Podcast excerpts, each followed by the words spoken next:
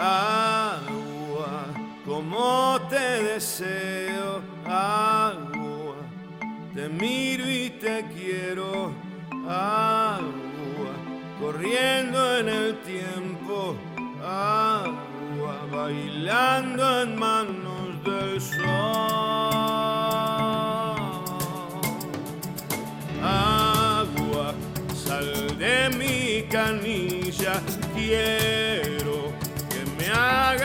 cosquillas siempre, sonido sonriente, dame que es grande mi confusión.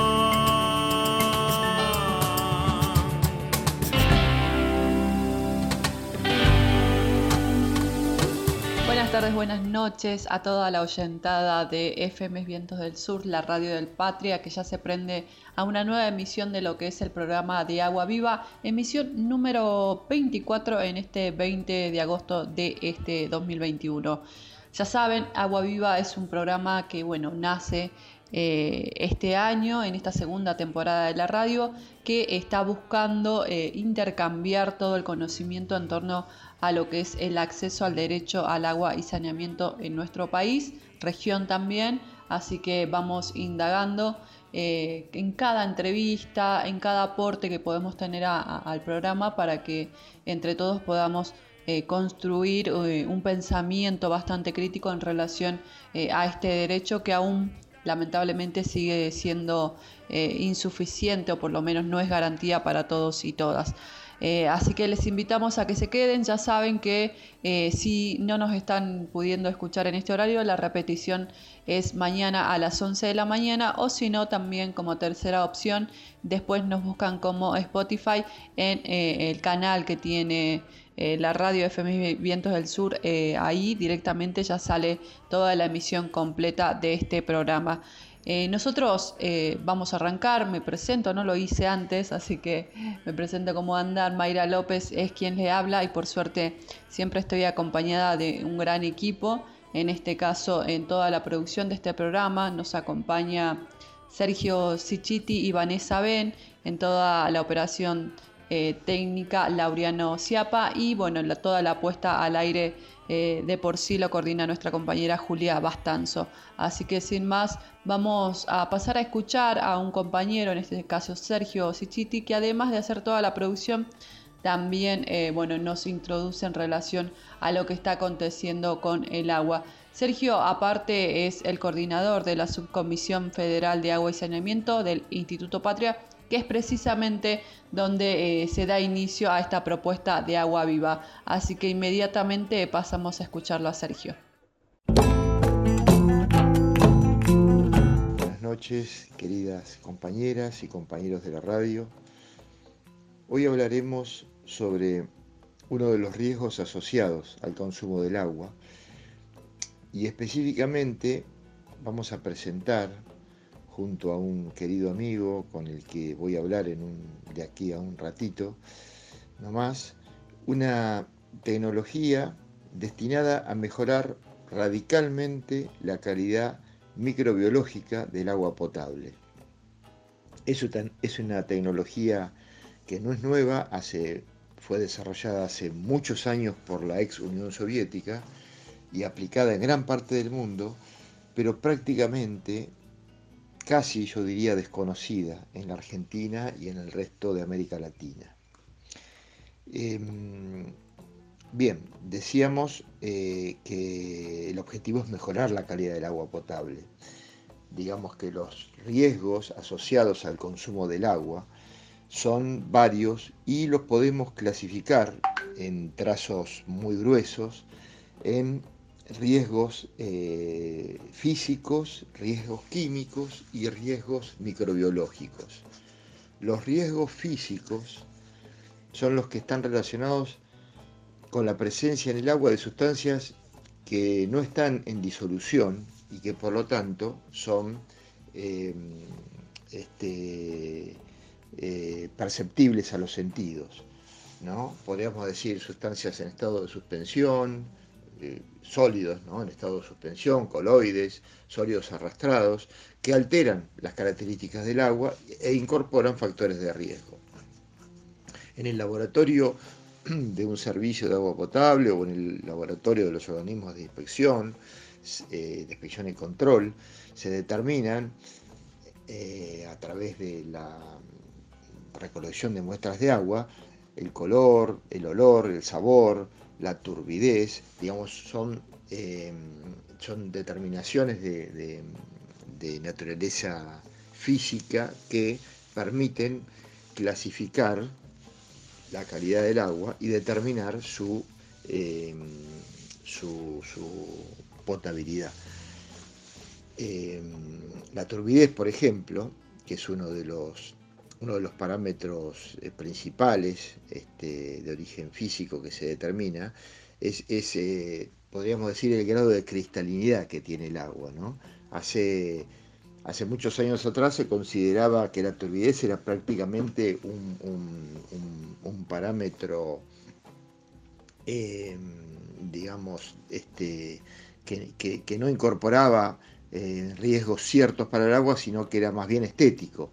Pero después se, supo que eh, la turbidez significa em, sólidos en suspensión y que en esas micropartículas sólidas en suspensión anidan colonias de bacterias, por lo tanto, eh, a mayor grado de turbidez del agua, también mayor presencia microbiológica. ¿no? Entonces dejó de ser un parámetro estético y pasó a ser un parámetro muy importante desde el punto de vista de la calidad.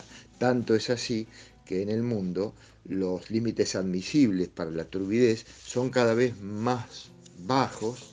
De hecho, eh, yo diría que nosotros en la Argentina tenemos un, límite normado eh, que ya está desactualizado y habría que revisar porque en el mundo eh, ya diríamos que como que se corrió una coma en ese límite, ¿no? Hay, hay un orden de magnitud y un poquito más como, como límite admisible. Pero bueno, esos en, en trazos gruesos son los parámetros físicos. ¿no? Después están tal vez los más conocidos por todos nosotros, que son los riesgos asociados a eh, cuestiones químicas del agua. Hemos hablado eh, extensamente en este programa sobre, sobre eso, hablamos mucho sobre, sobre el arsénico, por ejemplo, ¿no? un, elemento que se encuentra habitualmente disuelto en el agua. Eh, en Argentina, en gran parte del territorio, la presencia del arsénico está debida a cuestiones naturales, ¿no? es decir, eh, en esto no ha participado el hombre, por lo menos en, la, este, en, la presencia de arsénico en aguas subterráneas. Ya está absolutamente determinado que se debe a disolución de minerales de origen volcánico, que han viajado con los vientos desde las zonas cordilleranas, eh, dada la predominancia de los vientos desde el oeste, y se han depositado en, eh, en, gran parte del territorio argentino, en La Pampa, este, provincia de Buenos Aires, en, provincia de La Pampa, en Córdoba, digamos, eh, zonas este, muy extensas que en sus sedimentos presentan eh, estos minerales que son luego disueltos por el agua que percola, que infiltra y se incorporan a los acuíferos. En el norte argentino, en muchos casos, la presencia de arsénico está desarrollada con actividades mineras, ¿no? Por lo tanto, digamos, tiene una, distinta etiología, digamos. Pero, pero bueno, pero el riesgo eh, es cierto y es muy grande. Eh, hay una cantidad de sustancias disueltas que incorporan riesgos químicos al agua. Incluso aquí hemos hablado, hemos este, presenciado eh, y participado de la presentación de, investigaciones muy importantes referidas a, hasta a nuevos contaminantes eh, derivados de la actividad agropecuaria no controlada, eh, que digamos que incorporan nuevos riesgos para las aguas de consumo. Bueno, todos, todos, todos estos, todo este combo gigantesco de cuestiones químicas, tal vez sea lo más conocido.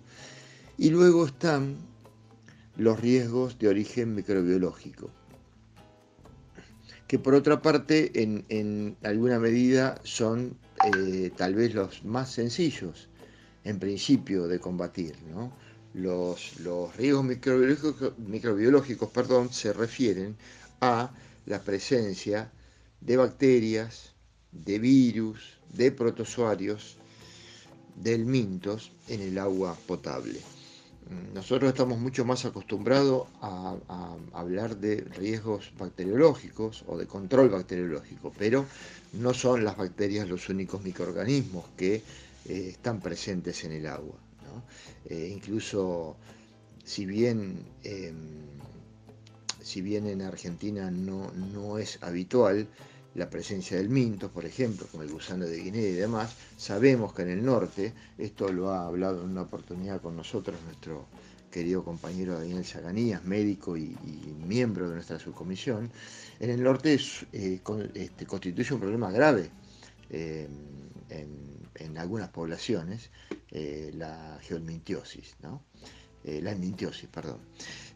pero básicamente básicamente en nuestros servicios lo que se realiza es un control bacteriológico. Y ese control bacteriológico o ese batimiento de, las concentraciones de, la presencia de bacterias en el agua se realiza habitualmente clorando el agua. Esto se hace en todo el mundo desde hace eh, un siglo atrás y eh, es, un mecanismo muy sencillo, muy conocido, muy práctico y económico. Se utiliza cloro como hipoclorito de sodio como agente activo y de esa manera se logran eh, niveles eh, microbiológicos que son aceptables para clasificar el agua como potable y que sea segura para el consumo de la población. Ahora bien, hay una cuestión y acá vamos llegando al motivo de, esta introducción y a, la, charla que tendremos en un ratito nomás, que tiene que ver con que eh, el cloro como hipoclorito de sodio abate un espectro muy importante de bacterias, pero no todo el espectro bacteriano. Y no muchas veces en la medida que quisiéramos. Y que por otro lado, si resulta eh, sobredosificado o si resulta mal aplicado o si el producto que se aplica no es de la calidad que requiere la operación, podemos llegar a incorporar nuevos riesgos al agua, como son los muy conocidos subproductos de la desinfección. Digamos, cuando el desinfectante se combina en el agua con, con, todos los iones disueltos en ella, eh, provoca reacciones químicas no deseadas en muchos casos, eso eh, genera la aparición de compuestos que resultan eh, riesgosos para la salud de las personas y a veces en concentraciones altas, que habitualmente no se detectan porque no se investigan. Entonces, al estar desinfectando el agua bacteriológicamente estamos incorporando nuevos riesgos. Por supuesto, y esto lo sabemos todos, digamos, los, eh, la magnitud del riesgo asociado a esta aparición de nuevos productos, eh, resultado de la desinfección, es de mucha menor magnitud que eh, los beneficios que se logran al aplicar este desinfectante, por lo tanto se considera como un, riesgo eh, necesario y, este, y aún así se aplica el desinfectante porque los beneficios son mayores que los perjuicios. Pero, en fin, eh, esto, si bien se ha aplicado durante tantísimos años sin cambios, tiene una evolución. Y esa evolución viene de la mano de nuevas investigaciones, de nuevos desarrollos, como los que vamos a presentar hoy, luego de, luego de la pausa, que eh, específicamente están referidos a un desarrollo, esto es muy extraño, pero es real, que, mm, que fue llevado a cabo por la ex Unión Soviética a principios de los 80, cuando se plantearon la necesidad de, mantener la higiene en las estaciones espaciales, específicamente este, este proyecto corresponde al proyecto MIR, estamos hablando hace 40 años atrás, donde mm, se presentó el problema de, cómo desinfectar esas, estaciones y cómo llevar desde la Tierra el desinfectante a, esos, este, a esos módulos, eh, dado que, que, ya en esa época hubo una, presencia sostenida de, este, de tripulaciones en el espacio. Este, que en algunos casos superó el año. Bueno, como corolario de todo esto, se desarrolló un sistema de desinfección basado en el cloro también, pero bajo otras formas de agentes activos que lograron eh, mucha mayor efectividad. Con los años, con los años y con la caída del muro, estos desarrollos que inicialmente eran de aplicación militar y de aplicación astronáutica se replicaron para la vida cotidiana. Y de eso vamos a hablar luego de la charla con nuestro querido amigo el ingeniero José Macitelli, que hace años que viene aplicando estas tecnologías aquí en la Argentina. Agua viva. La lucha de los pueblos por el acceso al agua. Si pensamos en el derecho al agua, también pensamos en el derecho al saneamiento. Defender el agua es defender la vida. Y desde Agua Viva te lo contamos.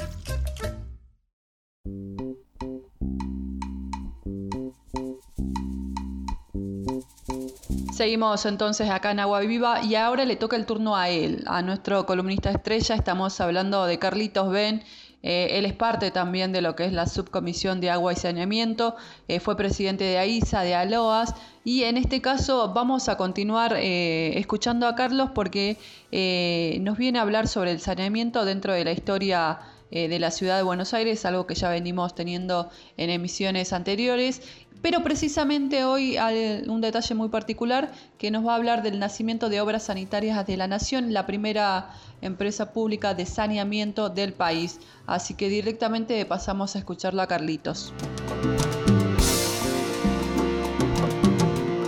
Estimada Mayra, estimado Sergio, compañeros de la radio del programa Agua Viva y la radio Vientos del Sur, prestigiosa radio del Instituto Patria, eh, quería comentar en nuestra habitual columna cómo seguían los temas del saneamiento dentro de lo que es eh, la historia que se venía desarrollando en la ciudad de Buenos Aires, de la que fuimos eh, dando algunos detalles en los últimos programas.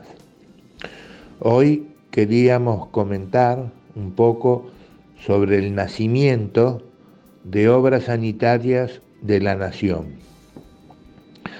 La creación de obras sanitarias de la Nación, que fue la primera empresa pública de saneamiento, culmina una trayectoria institucional iniciada por las primeras comisiones de salubridad que durante la segunda mitad del siglo XIX debieron enfrentar enormes desafíos para ir consolidando un camino institucional, como dijimos, que permitía, permitiera realmente colocar la higiene y la salud pública como un tema de agenda, como un tema con prioridad en las agendas de los diferentes gobiernos.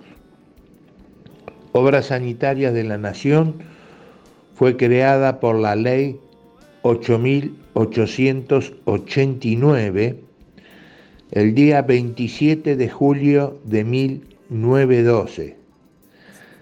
Allí nacía Obras Sanitarias, la OSN que conocemos todos históricamente, nacía para cumplir un importante programa de obras abarcando todo el territorio del país, especialmente, bueno, por supuesto en la ciudad de Buenos Aires, una ciudad que ya superaba holgadamente las necesidades de aquella gran aldea que 40 años atrás había comenzado a disfrutar de sus primeras aguas corrientes. Buenos Aires era escenario de un excepcional proceso de transformación y los servicios proyectados por Bacteman en 1871-72 para una población de 400.000 habitantes ahora tenían que ser utilizados por cerca de 900.000 habitantes.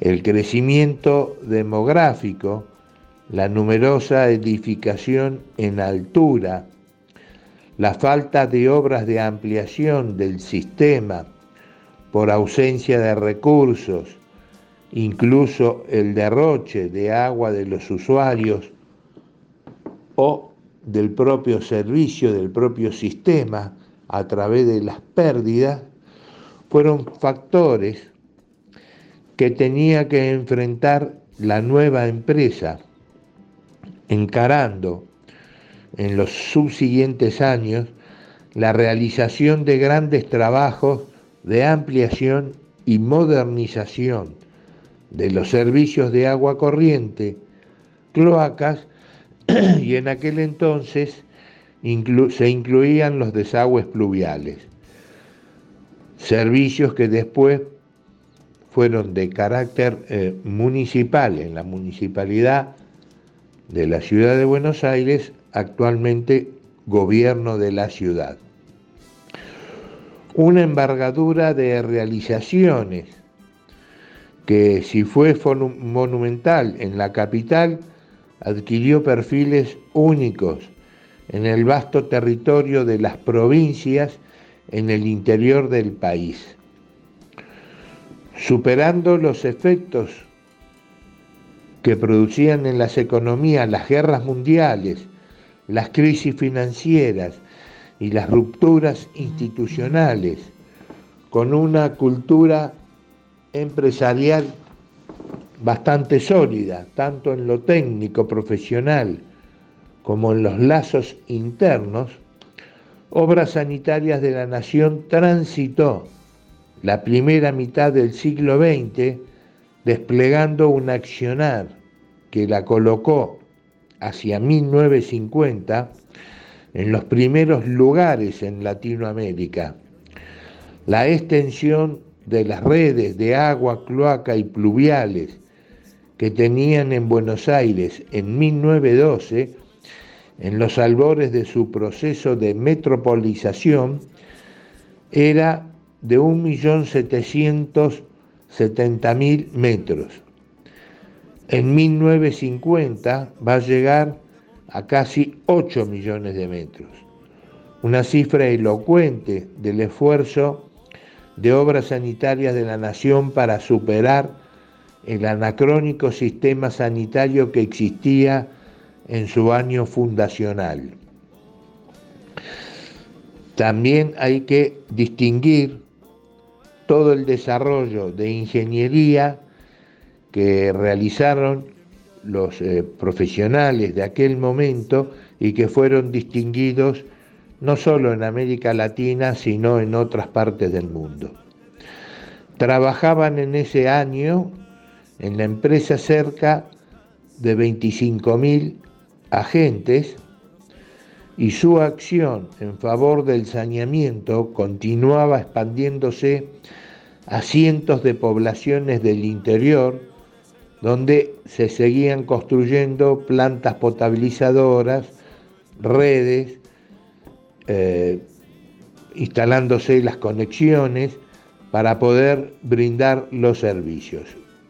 Además, en aquel entonces, eh, debe recordarse que también atendía y se dedicaba a eh, la vigilancia, el control y la supervisión de las instalaciones internas que habían en cada casa.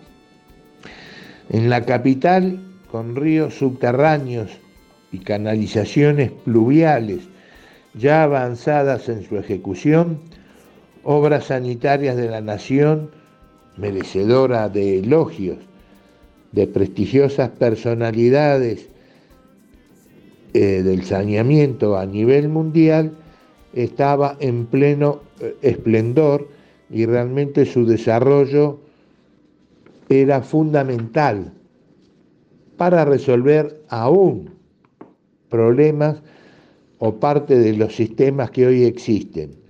La construcción, la visión que hubo en aquellos momentos para construir grandes obras, en especial grandes conductos, hay que decirlo y repetirlo, permitió asumir durante años una estrategia expansiva hasta que se adoptaron eh, nuevas medidas y obras fundamentales en la época en que se creó AISA en el año 2006 hasta el 2015, por lo menos donde se desarrollaron y se dejaron en aquel momento planes en funcionamiento que eran realmente eh, monumentales o tan extraordinarios como los que habían ocurrido en las épocas de gloria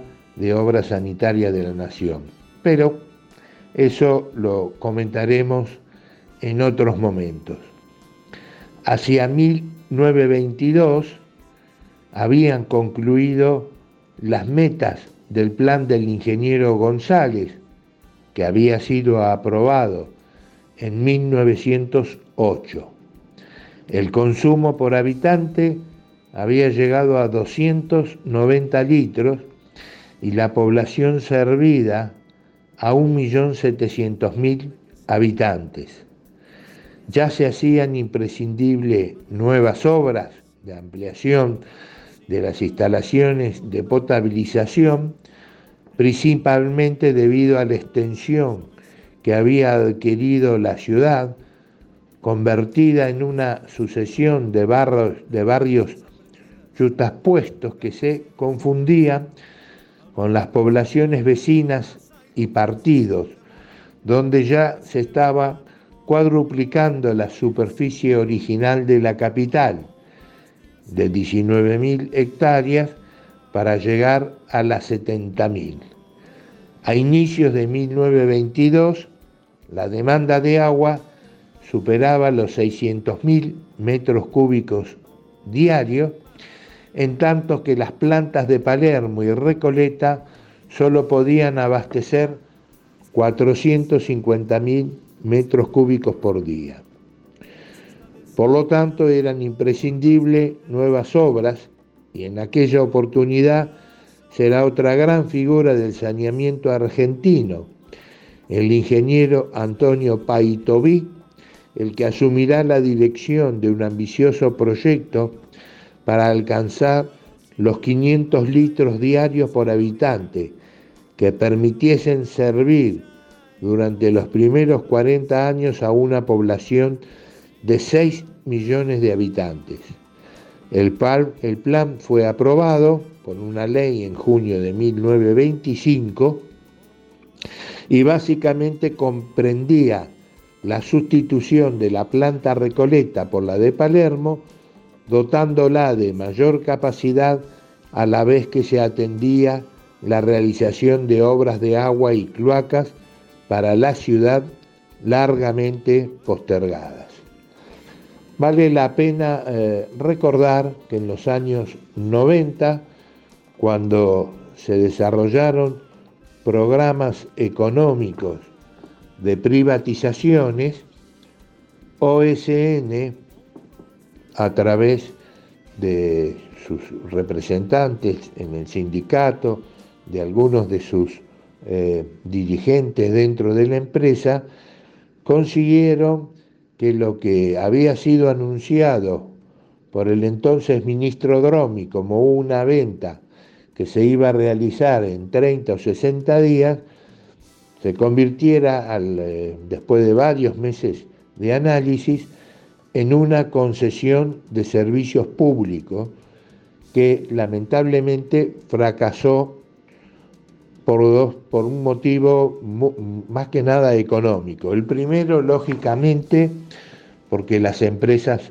privadas, cuando adoptan un programa, solo lo hacen a través de eh, beneficios que se puedan obtener de la tarifa. Para alcanzar los beneficios esperados después de que se devaluó el, el peso y el dólar adquirió valores de 4 a 1, de 5 a 1, fuera del 1 a 1 que había cuando se hicieron estas ventas y estas concesiones, eh, detonó en la salida de las empresas en muchos de los servicios y probablemente hoy, si no fuera por los subsidios que el gobierno otorga, las tarifas podrían llegar a ser eh, inalcanzables de pagar para la mayoría de la población. Lo que muestra que de alguna forma nuestro gobierno actualmente está muy bien orientado en buscar una forma de resolver los excesos tarifarios que impedirían a muchos millones de personas no contar con servicios públicos esenciales, en especial este de agua potable y desagües locales. Los desarrollos posteriores de la OSN, tanto en Buenos Aires como en el interior del país, los seguiremos comentando más adelante porque nuestra visión, como siempre, va a ser federal y abarcativa de todo el territorio nacional. Les deseo mucha suerte, les dejo un gran saludo y que Dios los bendiga. Muchas gracias.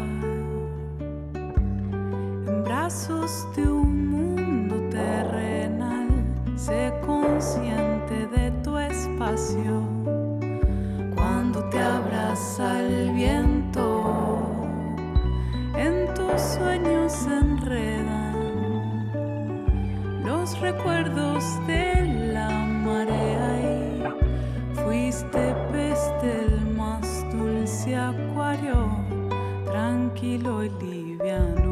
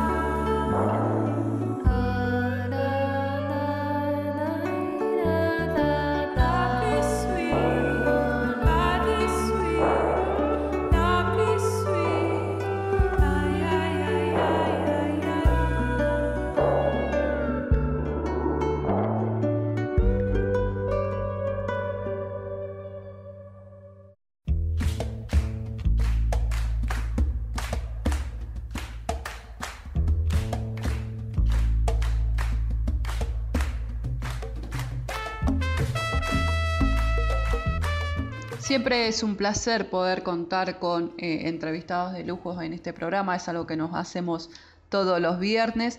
Y en este caso vamos a dar paso a eh, este intercambio que tuvo nuestro compañero Sergio Sichiti con José eh, él es ingeniero industrial, investigador, también innovador en tecnologías aplicadas a la potabilización del agua. Y en este caso José nos va a presentar un sistema de desinfección microbiológica que brinda un abatimiento eh, microbiano eh, que es 100 veces superior eh, al hipoclorito, así si digo bien, de sodio usado habitualmente. Así que lo pasamos a escuchar y pasamos a, comprender esta entrevista que, que nos brinda Sergio y José.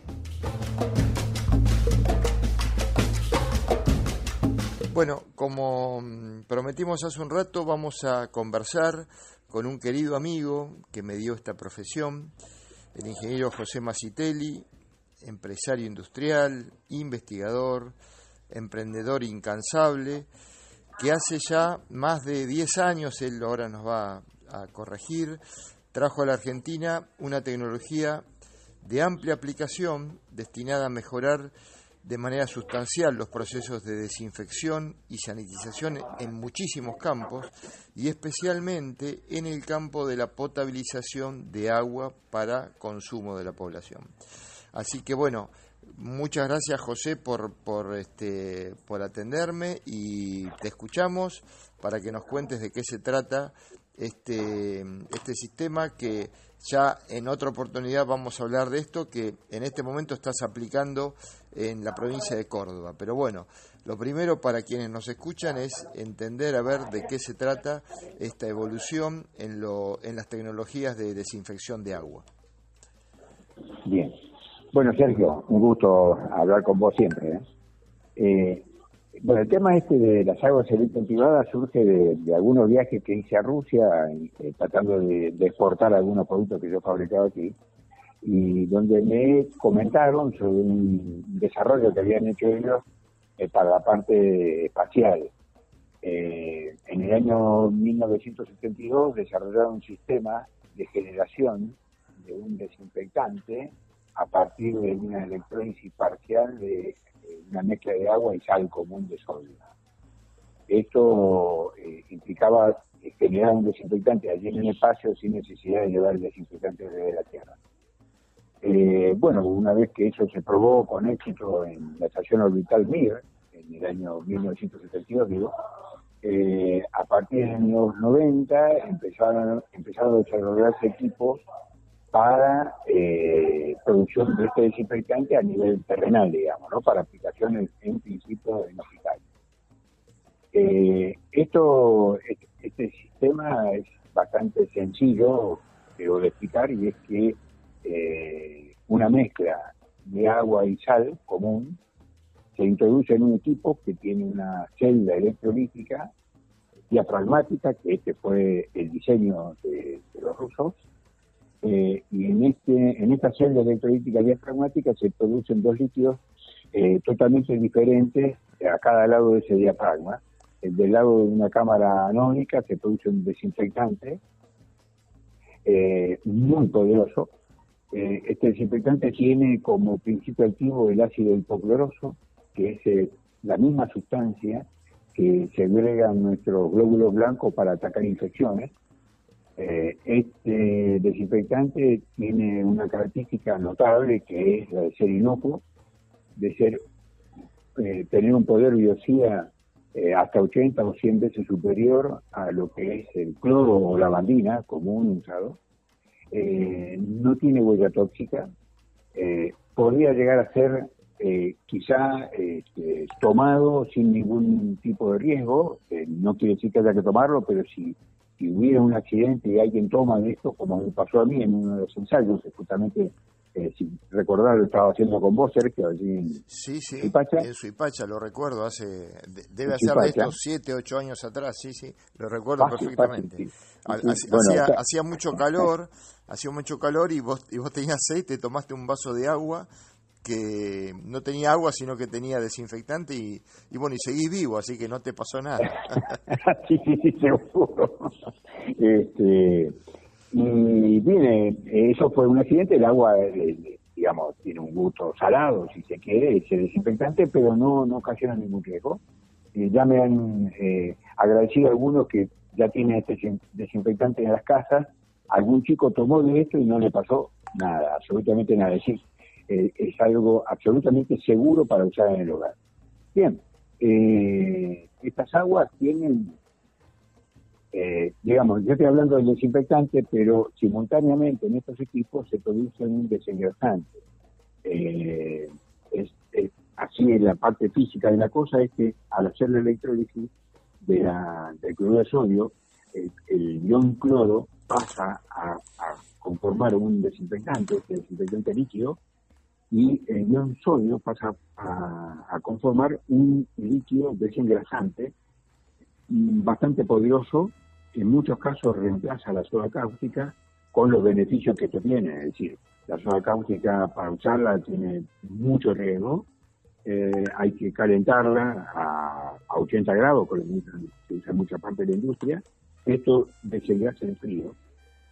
Y bueno, eh, en sí tenemos una máquina que produce desinfectante y desengrasante simultáneamente, ambos ecológicos, ambos que no producen ninguna huella tóxica y que tienen sin fin de aplicaciones. Eh, sin fin de aplicaciones, porque eh, el, desinfectante este que estamos produciendo con ácido hipocloroso como principio activo, tiene algunas propiedades lo hacen muy diferente. Por ejemplo, elimina biofilm. Eh, este biofilm es un elemento que está presente en todas las tuberías húmedas, eh, ya sea de agua o de aire acondicionado. es una capa eh, de polisacáridos que tienen en su interior sin fin de bacterias que se protegen dentro de esa capa y se nutren de la misma y se reproducen. Entonces es muy difícil al, no al tener biofilm es muy difícil tener una, estructura hídrica totalmente desinfectada y hay que agregar mucho desinfectante. En este caso, al eliminar el biofilm, la cantidad de cloro activo libre que elimina este desinfectante es bastante menor que la que se usa con los desinfectantes tradicionales, digamos. Sí, sí, yo lo, yo eh, lo realmente lo comprobé. Le, vamos a contar, José, a, a, quienes nos están escuchando, que, que hace unos no sé, siete, ocho años atrás, no recuerdo muy bien, hicimos una prueba en condiciones de operación en un, en un servicio de la provincia de Buenos Aires, este, una prueba que duró creo que unos tres meses, este, donde se reemplazó el hipoclorito de sodio por ácido hipocloroso y los resultados fueron sorprendentes sorprendentes porque primero que eh, la gente, los, los usuarios se extrañaban de que el agua ya no, ya no tenía eh, eh, sabor a cloro, como habitualmente pasa en los servicios que uno toma agua de la canilla y, y si no está acostumbrado siente el sabor a cloro y a veces siente el olor. Y este y, y bueno y la, y la gente incluso llamaba al servicio diciendo qué pasa no este, han mejorado o no cloran más o qué pasa que el agua es más rica, ¿no? Eso fue una, una, una, una experiencia muy positiva, pero además es verdad lo que vos decís porque uno de los grandes problemas que, tenemos en los servicios, digamos, nosotros tenemos, cuando cloramos un servicio, vos lo conocés bien, parte de nuestra audiencia también, pero bueno, la gente no especializada por ahí ignora esto, uno tiene que, tiene que asegurar una presencia de cloro residual en las puntas de red, digamos, en los lugares más lejanos de los lugares de inyección, para eh, poder reafirmar esa, eh, ese, este, esa protección microbiológica. ¿no? Y cuando hay biofilm en las tuberías, que siempre hay, eh, el cloro reacciona con el biofilm, decae la presencia de cloro y a veces no tenemos cloro activo residual. En este caso, como el ácido hipocloroso eh, eh, provoca una limpieza absoluta de las tuberías a lo largo del tiempo, ya luego no es necesario una sobreaplicación para, eh, para poder asegurar esta presencia de cloro libre. Y eso es un beneficio enorme además porque se usa mucho menos producto. Esto ocurrió en condiciones en condiciones operativas normales en un servicio de, mediana magnitud y este y, además lo comprobamos porque desarmando distintas partes de la tubería podíamos verificar la ausencia o el abatimiento de este biofilm. Así que, este, em, bueno, eh, te interrumpí, José, para, para contar esta experiencia porque más allá de los ensayos de laboratorio, esto ha sido comprobado en, en términos de aplicación este, normal, ¿no? De un servicio. Y, eh, y José, mira, yo eh, te, voy a hacer una pregunta que obviamente yo sé la respuesta, pero viste, la gente escucha hablar de esto y piensa que, que, que sos un científico loco, viste, que que estás hablando de una aplicación para una tecnología espacial y, la estás traspolando a un servicio de agua potable y, parece medio una marcianada, ¿no? Pero eh, lo, que, lo que la gente se pregunta cuando uno presenta estas opciones, ¿no? O lo que se imagina es que esto resulta una tecnología muy difícil de manejar y muy cara además, ¿no? Muy cara y por lo tanto difícil de aplicar en, en las condiciones este, financieras de, un servicio, de un pueblo. Eh, ¿cómo, es esta cuestión de, de la dificultad tecnológica o, la, o la complejidad del sistema y de la economía del sistema? Bien, bien. Eh, yo quería agregarte, ahora, ahora hablo de este tema que me parece fundamental para que esto sea terrenal, ¿no? Digamos, la, que se lo vea como algo terrenal. Eh, además de, la eliminación del biofilm, esto elimina, eh, quería agregarte solamente este detalle, que no es detalle, ¿va? elimina elementos, eh, eh, parásitos o, gérmenes que el hipoclorito de sodio no llega a eliminar. Y si vos recordás, en Rojas, en la ciudad de Rojas hace un tiempo, hace 6, 8 años, hubo un caso de deceso eh, por, la presencia de cigela en el tanque de agua de la ciudad. Sí, tal cual, lo eh, recuerdo bien. Bueno, eh, la cigela es resistente al cloro. Eh, sí, hay, hay muchos microorganismos que son resistentes al cloro.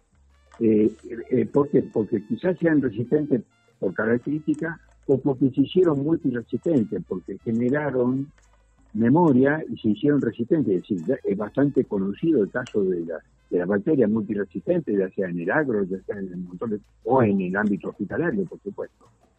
Y la ventaja que tiene el ácido hipocloroso respecto a todo eso, la ventaja que tiene este desinfectante, es que elimina los gérmenes muy rápidamente, es decir, en fracciones de segundo, eh, ya llega a eliminarlos, y eso aparentemente, lo que está en discusión, eh, aparentemente eso es lo que le impide generar eh, la resistencia, es decir, eh, impide generar memoria a, los, a estos microorganismos que sí tienen bastante inteligencia, pero no pudieron generar resistencia frente a este producto.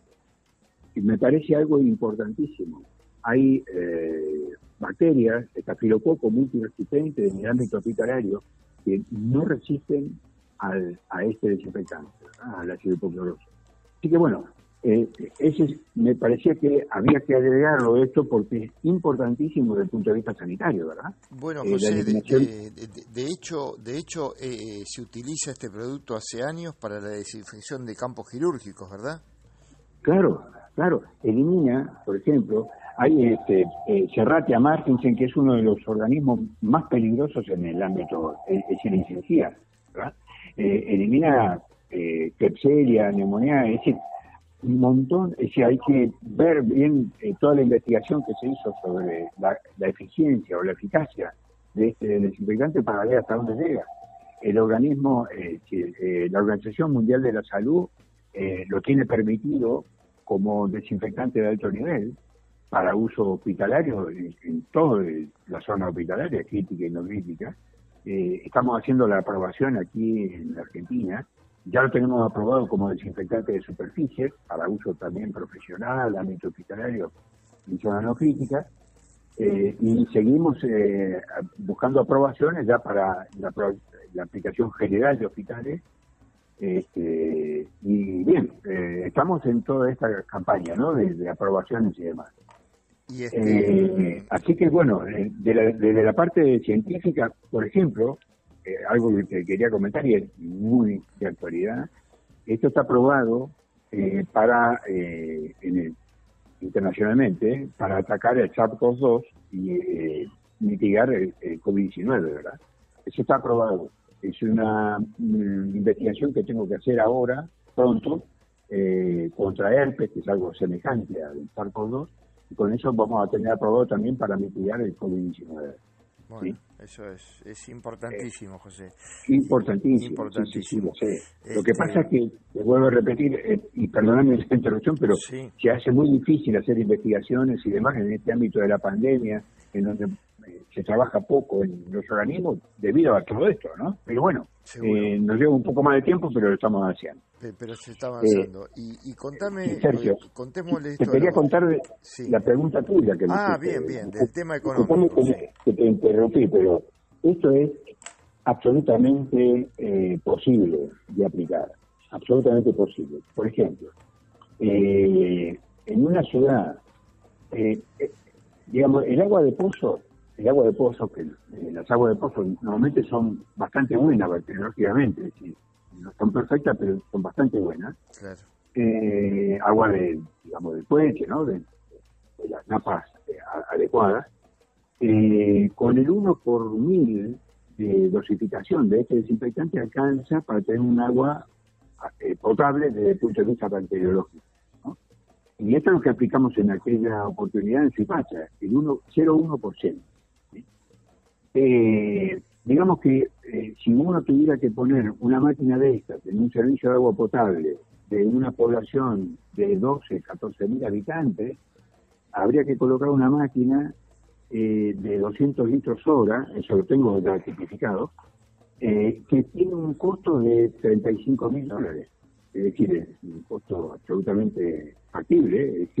Seguro, para, para, una, para una obra pública eh, eh, es poco dinero. Digamos, para, para, para un particular es una fortuna, pero para una obra pública no es nada.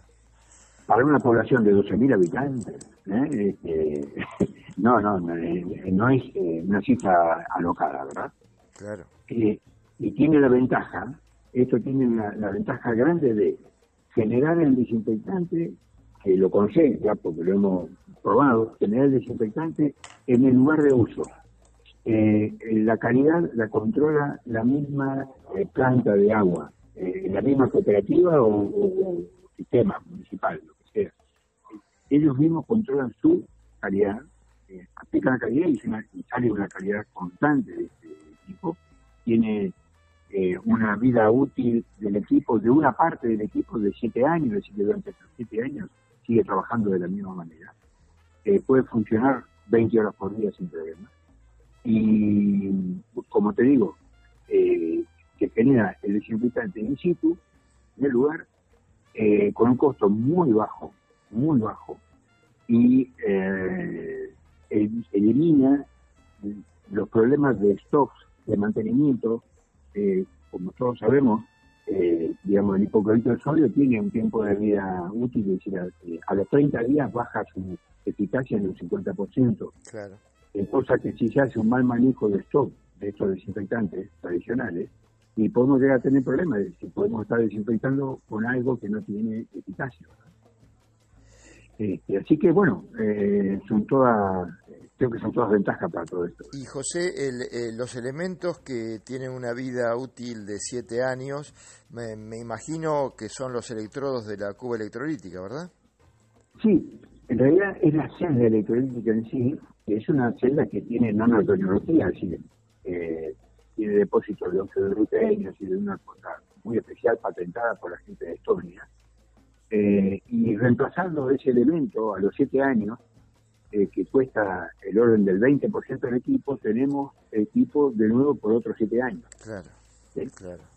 No, es fantástico y, y bueno, digamos, eh, en Argentina todavía falta ese pasito de la autorización del ANMAP para aplicación en agua potable, pero, pero contanos un poco qué es lo que pasa en el resto del mundo, este, si se aplica para agua potable en el mundo eh, y si tenés algunos ejemplos para, para contarle a nuestros oyentes de, aplicaciones en Europa o, en Estados Unidos. Sí, sí. Eh, eh, por ejemplo, en Estados Unidos esto está, está aprobado por la NSF, es una fundación de, primer nivel eh, para todo aquello que sea aprobable en el uso de agua, de tuberías, de agua potable y demás, ¿verdad? Está aprobado por la NSF para aplicación en drinking water, el agua potable. Eh, está aprobado, por supuesto, en Europa. Eh, está aprobado, tiene eh, aprobaciones de inocuidad, tiene aprobaciones de, como biocida, biocida natural. está aprobado para uso en producción orgánica. Esto en, la producción, digamos, en horticultura, esto es fundamental en horticultura. esto está aprobado eh, los organismos de aprobación para productos orgánicos son muy exigentes. Este, esto está aprobado para eso. Es decir, uso hospitalario sin ninguna duda. Eh, la FDA, por ejemplo, y esto me voy un poquito de tema, pero la FDA lo tiene aprobado para aplicación directa sobre alimentos. Y esto es algo que sí investigamos, yo tengo un convenio de vinculación tecnológica con el INTA, hicimos eh, ensayos sobre aplicación de este desinfectante para en fruta y en verdura, y encontramos, como, como un, con un impacto importante, encontramos que además de eliminar los microorganismos, elimina pesticidas. Cosa que creo que no hay ningún otro producto que elimine pesticidas excepto el tiempo. No, que eh, yo conozca no, Creo que no hay otro. Así que bueno, tiene eh, aplicaciones eh, infinitas, infinitas. Este, así que yo estimo, ojalá que en poco tiempo esto ya sea popular en Argentina. Y José, eh, para terminar, eh, para terminar por hoy, porque a mí me gustaría la semana que viene poder hablar sobre las aplicaciones que en este momento vos estás realizando. Es más, en este momento estás en una, creo que estás en la provincia de Córdoba, por Villa María, este, trabajando con esta tecnología en un tambo. No quiero que, hablemos de esto ahora porque se nos va a hacer larguísimo, pero, pero, eh, pero para, nada más que para decirle a nuestros compañeros que esto realmente se está utilizando en Argentina para otras aplicaciones. Este, pero eh, tenemos un, un servicio relativamente cercano acá en Latinoamérica, en Colombia, que, mm, que, ha adoptado este sistema de desinfección en un municipio que tengo entendido que es bastante bastante poblado, ¿verdad?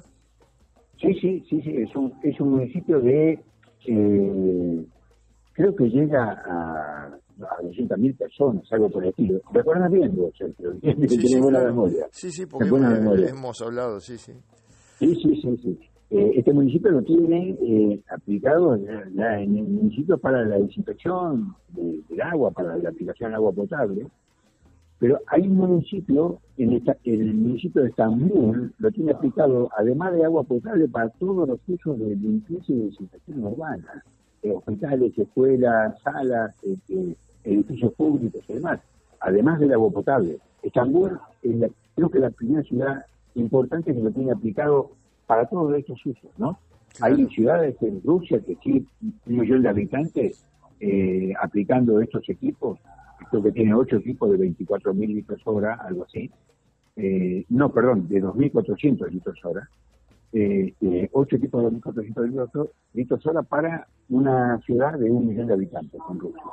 Y hay tantos otros tantos otros municipios. Bueno, no, es, fantástico. Hay experiencia, hay experiencia mundial. Y bueno, tenemos que hacer fuerza para que esto sea rápidamente investigado y, eh, y aprobado por la ANMAT este, para empezar a, aplicarlo en Argentina. Yo, mira, yo he tenido experiencias eh, respecto al uso de hipoclorito eh, que provocan, digamos, el hipoclorito eh, provoca mucho rechazo en la población por el cambio de sabor.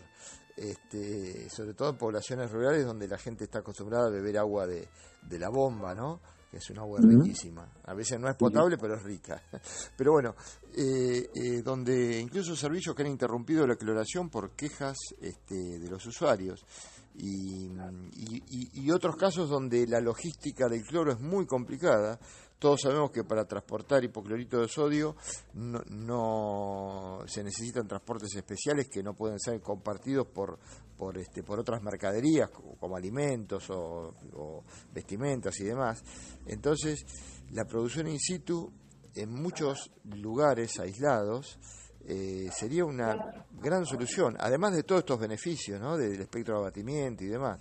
Pero, pero creo que, que solamente mirando el tema así logístico y de aceptación de la población, ya encontramos un montón de un montón de, de beneficios o de, o de soluciones ¿no? para, para, para su aplicación, para justificar su aplicación.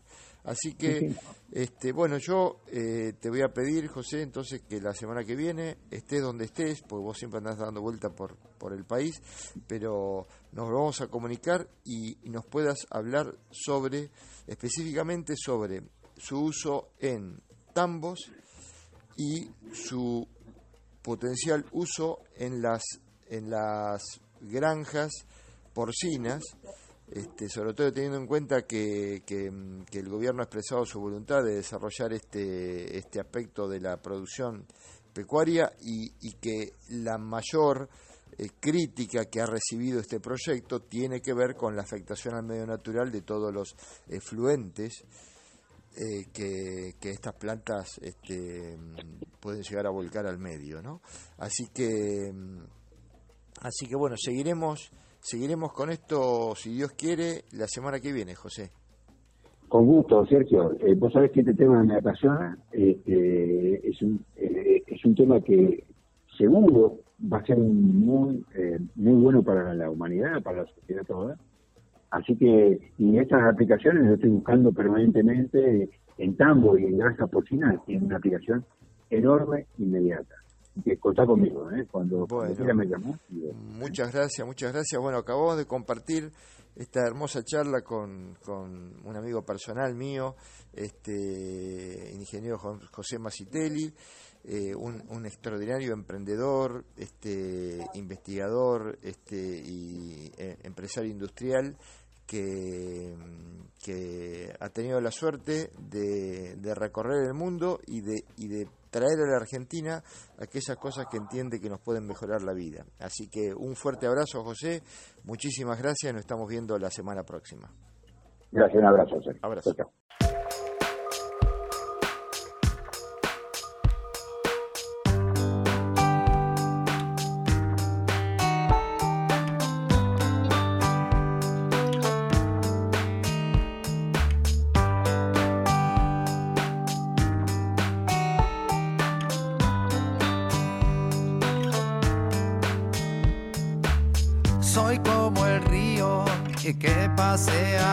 Ciudades sin darme cuenta. Fui tomando su color oscurecido, fui perdiendo transparencia. Estoy tan denso que ya no me entra el sol.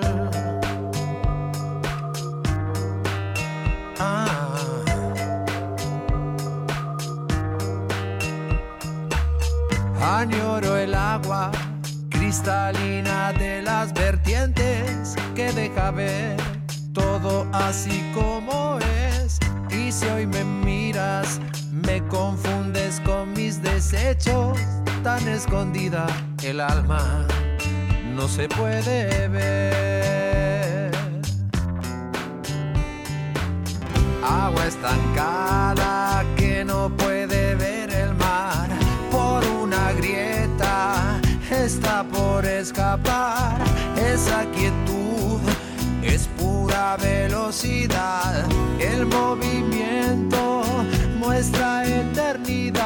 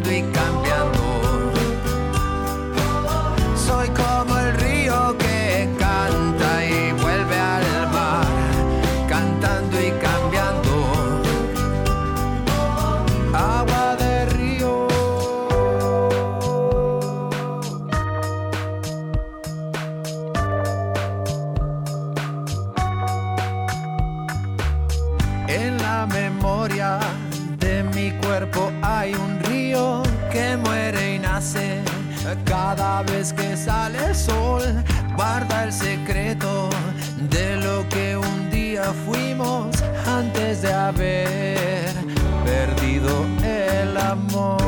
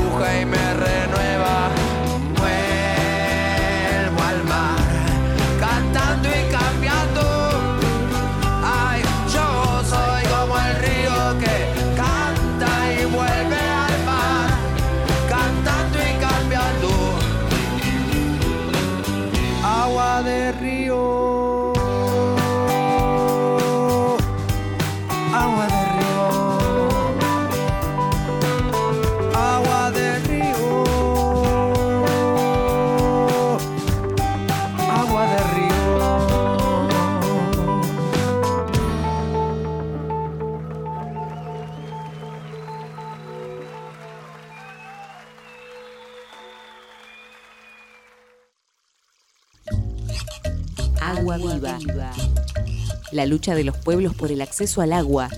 Si pensamos en el derecho al agua, también pensamos en el derecho al saneamiento. Defender el agua es defender la vida. Y desde Agua Viva te lo contamos.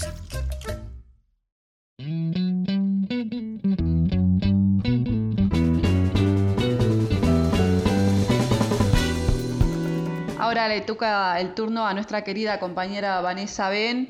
Eh, ella es psicóloga ambiental, ha trabajado eh, en este tema y además acompañando diferentes instancias en relación a lo que es eh, el agua y el saneamiento en nuestro país. Y en este caso va a hablar con Guillermo Jelinski, él es el actual subsecretario de Recursos Hídricos de la provincia de Buenos Aires y en este caso siempre está bueno saber cómo va toda la supervisión y la coordinación del desarrollo de actividades precisamente que son necesarias y que vinculan a obras hidráulicas, a saneamiento hidroambiental y bueno, por supuesto a la planificación de obras de agua potable y cloacas en toda la provincia de Buenos Aires.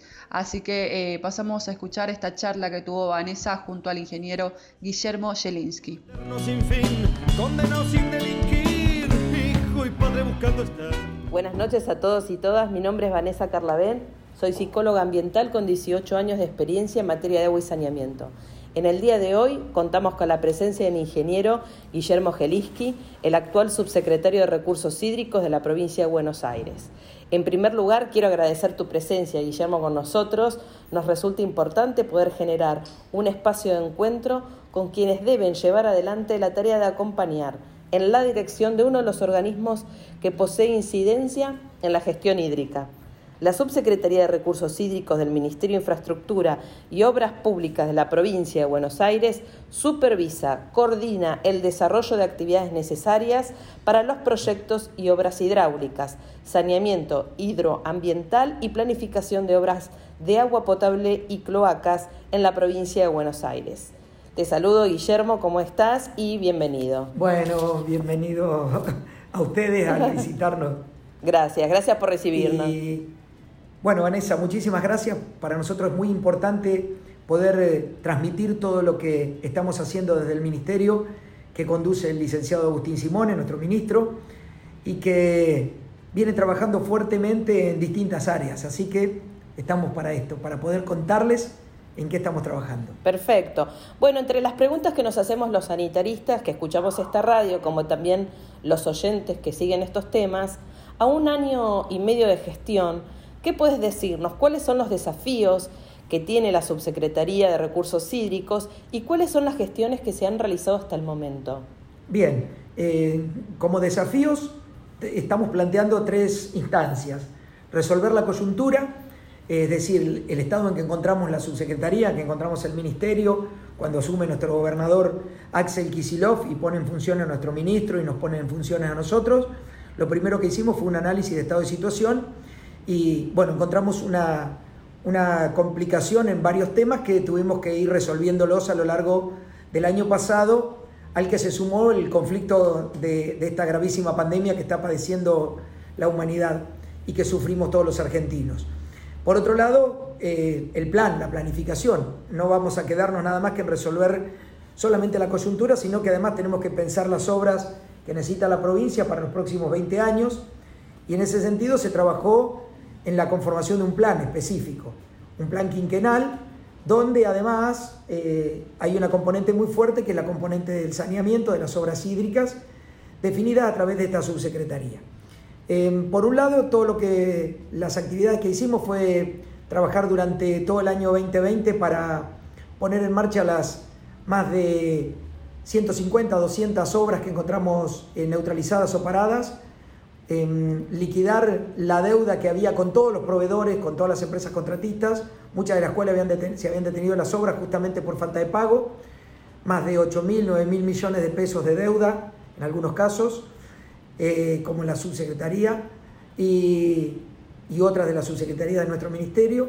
Y bueno, poner en marcha todas esas obras. Hoy prácticamente están puestas en marcha todas esas obras. Por otro lado, en base al plan quinquenal que se desarrolló, definimos una serie de puntos estratégicos para avanzar y esta subsecretaría trabajó sobre cinco ejes fundamentales que es la cultura del agua, cómo llegarle a todos los pobladores de la provincia para que hagan un, manejo más sustentable del recurso hídrico, contarles en qué estamos trabajando también y cómo, cómo educar en la cultura del agua. Por otro lado, lo que tiene que ver con el agua como ordenador del territorio, es decir, eh, el ordenamiento territorial en base al recurso hídrico, para que justamente podamos definir nuevas áreas de crecimiento de los municipios, trabajando justamente con ellos para lograr que ese crecimiento sea sustentable y no trabajar al revés, que, el municipio avance con su crecimiento sin conocer cómo están los recursos hídricos y después encontrarnos que son zonas o que se inundan o que no tienen agua disponible. darle su protagonismo. ¿no? Exactamente. Así que el agua como gran ordenador del territorio. Tercer lugar, trabajar todo lo que tiene que ver con nuevas tecnologías la incorporación de nuevas tecnologías, ya sea para la medición eh, de los recursos hídricos que, prácticamente encontramos que la provincia no está haciendo, medición de precipitaciones, de caudales, de humedad, de temperatura, de viento. entonces estamos trabajando en un plan macro que se va a licitar pronto. Y por otro lado, reactivar los lugares que se pueden usar para medición, pero además incorporar nuevas tecnologías como puede ser el reuso de agua, de aguas tratadas para darle otros usos y, la incorporación de la variable de cambio climático dentro de lo, que tiene que ver con los modelos de decisión. Y por último, dos, patas importantes también, que es avanzar con todas las, grandes obras para la provincia, que tengan que ver con llegar con el saneamiento del agua potable, la cloaca y los desagües pluviales a todas y todos los bonaerenses. Este es un planteo que nos hizo el señor gobernador al inicio de la gestión y a través de nuestro ministro estamos llevándolo adelante, que es tratar de llegar con agua potable y saneamiento a todos los municipios de la provincia, a los 135 municipios para lograr la universalidad del servicio. Para nosotros el agua potable es un derecho humano y justamente estamos trabajando en esto, en algunos lugares ya lo hemos logrado, llegar al 100% de provisión y nosotros estamos trabajando para lograrlo en lo que queda de la gestión o por lo menos que quede planteado como una política de Estado para quien le toque conducir a la provincia en el próximo periodo tenga todos los proyectos, los planes y las definiciones para lograr ese objetivo. Bueno, Guillermo, quería preguntarte sobre el plan estratégico de infraestructura eh, que vos acabas de nombrar, que es de la provincia, es un plan de inversiones y que tiene un enfoque territorial y ambiental. Quisiera preguntarte quiénes lo realizaron, cómo se va a llevar a cabo y cuál es la inversión prevista para las obras de acceso a agua potable y saneamiento. Bueno, este plan fue un requerimiento del señor gobernador, el doctor Kisilov, y se diseñó y se avanzó y se trabajó coordinándolo desde el Ministerio de Infraestructura del licenciado Simone.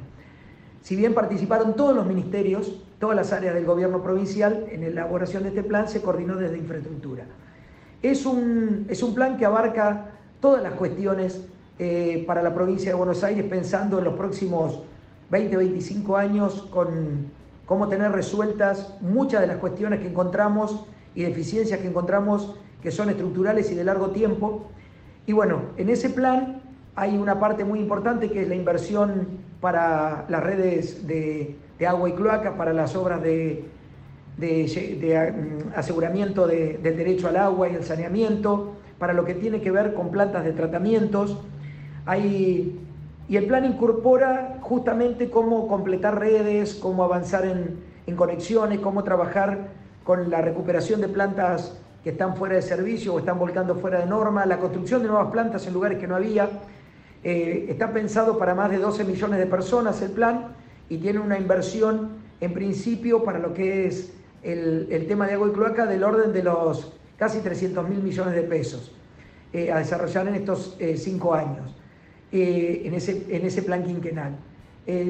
abarca todos los municipios de la provincia y se trabaja conjuntamente con la Nación, por ejemplo, a través de Lenosa, para, trabajar de manera más mancomunada y que seamos complementarios en lo que tenemos que hacer para ir completando más rápidamente las necesidades, eh, no superponiéndonos. Yo tengo que destacar que creo que es la primera vez en muchísimos años que la provincia está en tan excelente relación desde la parte de infraestructuras con lo que es el Ministerio de, de Obras Públicas de Nación también. Nuestro ministro con el ministro Catopodi están trabajando mano a mano, nosotros con la Subsecretaría de Recursos Hídricos, con el ENOSA, trabajando día a día juntos, así que trabajando muy bien y esto hace que se potencien todas las acciones para la provincia, con AISA, em, así que esto es muy fundamental porque de lo contrario muchas veces se, se, usan los recursos de manera ineficiente al repetir o al tratar de encarar eh, proyectos similares que al final terminan em, solapándose, ¿no? Así que esto es muy, muy importante porque es necesario tener esta interacción para poder llevar adelante un plan de esta magnitud. Sabemos que el salto positivo más significativo se verifica en la tasa de cobertura en la Gran Buenos Aires por las políticas activas que se llevaron en el periodo 2003-2015 y que en el 2018 se registró una baja en el porcentaje de cobertura de agua potable y saneamiento. ¿Cuál es el plan de obras para el acceso a servicios de agua potable y desagües cloacales? Bueno, algo de lo que nosotros justamente encontramos es que se habían empezado algunas obras importantes en muchas localidades, pero que quedaron detenidas durante la gestión anterior. Y una obra que no se completa no da ningún resultado, ¿no es cierto? Otras que se pusieron en marcha sin estar terminadas, como nos pasó con la planta de, tratamiento de flentes locales de, de Primera Cuenca de Bahía Blanca, una gran obra, una obra muy buena, pero que se, inauguró inclusive sin estar terminada y sin estar funcionando en régimen. Eh, que la pudimos terminar después de, un año recién, la gente de ARSA.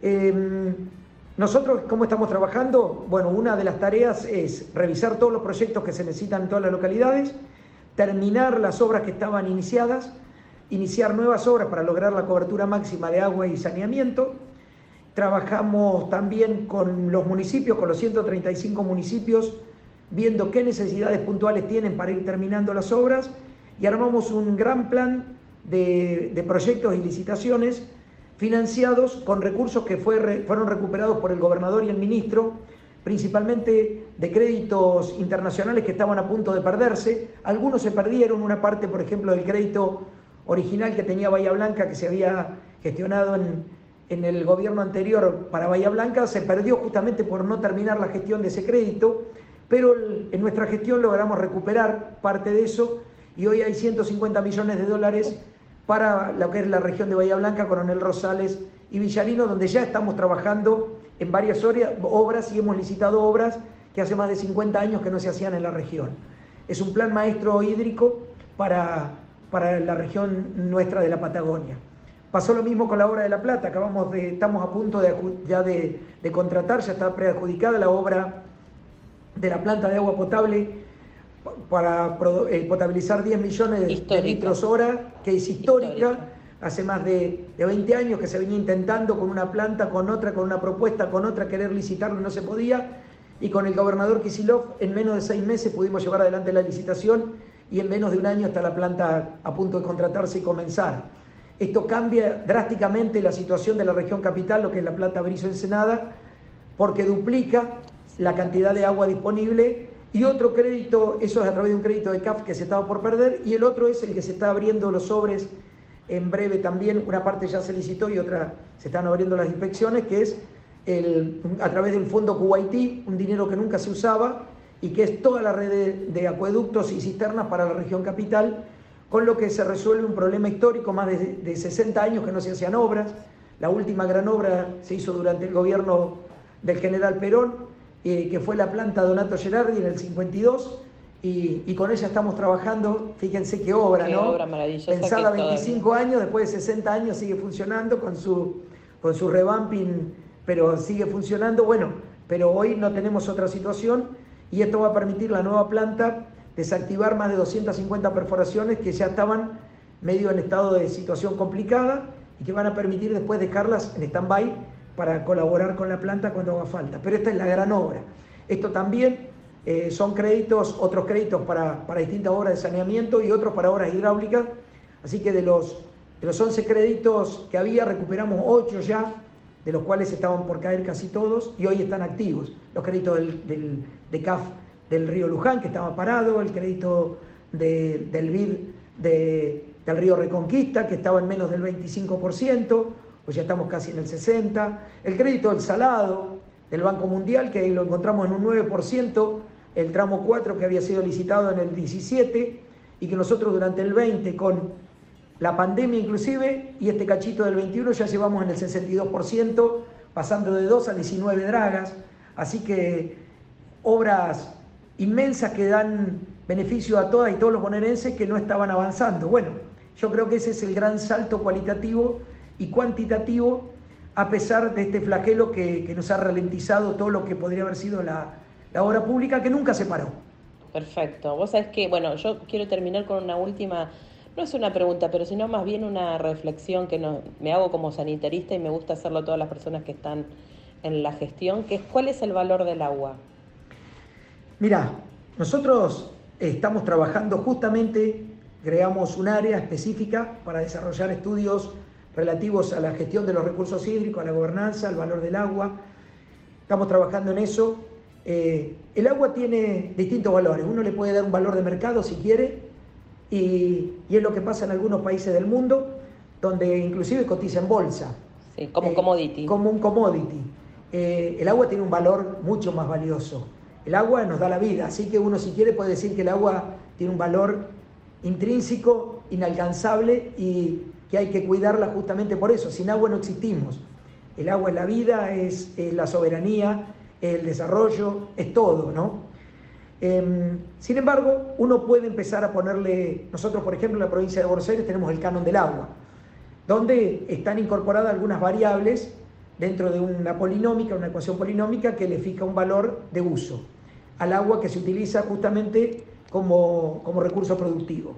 Ahora, ¿cuál es el valor que tiene el agua con los usos no consultivos? ¿Cuál es el valor del agua para el desarrollo turístico? ¿Cuál es el valor del agua como servicio ambiental que nos dan los ecosistemas?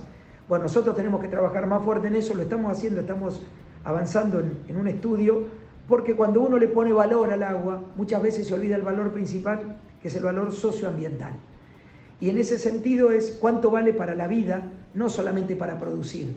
Cuánto, cuánto me genera eh, esa unidad eh, marginal productiva, eh, qué valor le pongo entonces. No, el valor del agua tiene que incorporar todas las variables, tiene que incorporar la variable social, la variable ambiental y la variable económica. Y la cultural. Y la cultural dentro inclusive de la social, pero fundamental.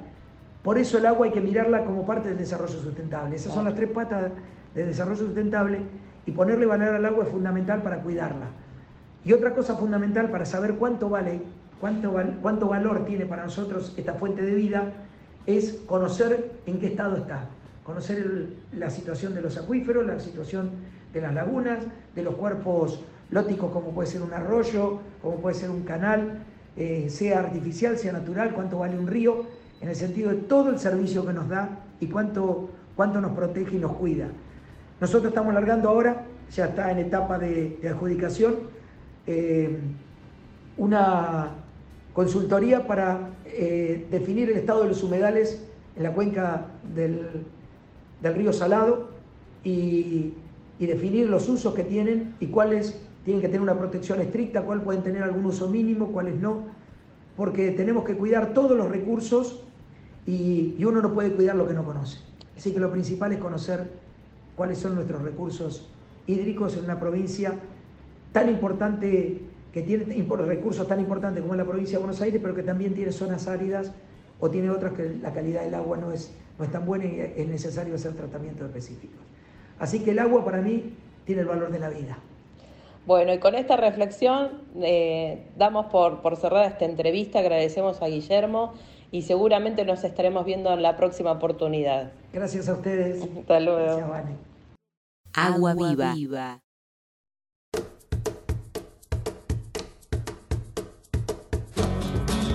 Y así vamos llegando al final de lo que es esta emisión número 24 de Agua Viva. La verdad que el intercambio eh, que tenemos es muy fructífero siempre y es algo que, que por lo menos desde este espacio intentamos hacerlo cada viernes. Eh, nos vamos despidiendo, pero no sin antes agradecer a todo eh, este programa, pero sobre todo a la dirección de la radio, nuestra compañera Rita Cortese, que nos habilita este espacio, eh, y ahora agradecer a todo el equipo que hace posible que Agua Viva esté eh, al aire, en este caso toda la producción de Sergio Sichiti y Vanessa Ben, a nuestro querido operador que nos banca y mucho, Lauriano Ciapa, y a toda la puesta al aire que hace Julia Bastanzo. Mi nombre es Mayra López y nosotros nos encontramos el viernes que viene, como siempre, en una emisión más de Agua Viva. Chau, chau.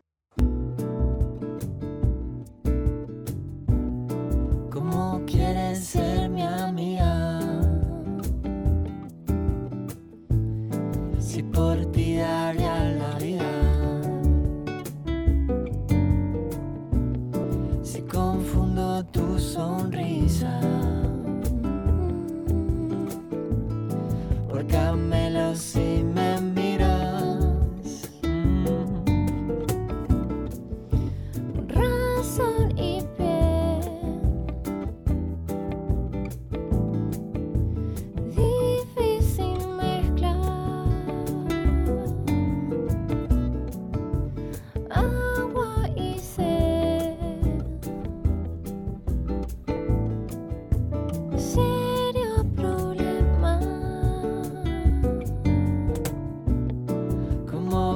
quieres ser.